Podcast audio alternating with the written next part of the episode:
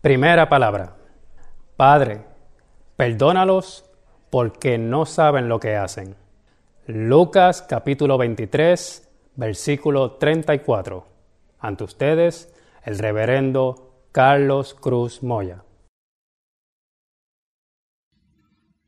Se estaba consumando uno de los momentos trágicos o de los más trágicos de la historia humana. El ser humano se rebelaba contra su creador, pero a los niveles de asesinarlo. En ese misterio de la unión hipostática de Cristo, vemos cómo los seres humanos se empeñan en maltratar, en crucificar al Maestro. Con las fuerzas que le quedan al Maestro, él pronuncia las siguientes palabras. Padre, perdónalos porque no saben lo que hacen. Y entonces nos encontramos ante una paradoja. No hay perdón porque ignores la ley. La ignorancia de la ley, para ponerlo en otras palabras, no te exime de tu culpabilidad. Pero Jesús pronuncia, Padre, perdónalos, porque no saben lo que hacen. Como si la ignorancia de lo que hacen, de lo que realizan, de lo que ejecutan, pueda tener alguna justificación para el perdón de Dios.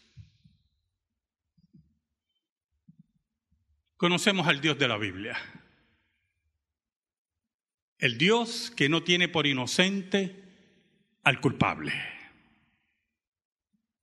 Por lo tanto, en los labios de Jesús, estas palabras, Jesús que es el dador de la ley, el creador de la ley, el que manifiesta el carácter de Dios, Jesús le dice al Padre en pocas palabras, Padre, yo sé que estos merecen la destrucción inmediata.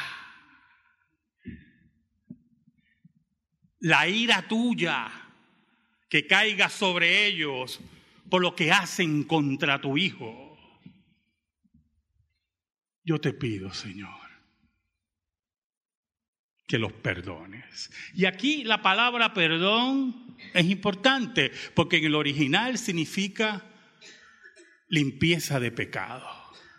Padre, que ellos encuentren la salvación en ti, que no reciban toda tu ira en esta hora, sino, Señor, que a pesar de su pecado, a pesar de las acciones ignorantes de ellos, a pesar de obedecer órdenes, como decían los oficiales nazis, ellos encuentren en ti el perdón y la paz que nunca han encontrado. Padre, no los destruyas. No hagas la acción de destruirlos ahora. Perdónalos y llega a ellos para que encuentren en Dios el perdón de sus pecados. En el momento más cruento, en el momento en que toda la ira del hombre se derrama contra Jesús, Jesús pide que la ira de Dios se contenga para que reciban el perdón. ¿Sabes algo, amigo?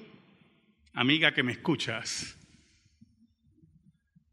la ira de Dios ha sido satisfecha en el Calvario. El camino está abierto para los elegidos de Dios. Es la hora de caminar por ese camino por el poder del Espíritu Santo y vas a experimentar las palabras de Jesús. Padre, perdónalos porque no saben lo que hacen. Amén.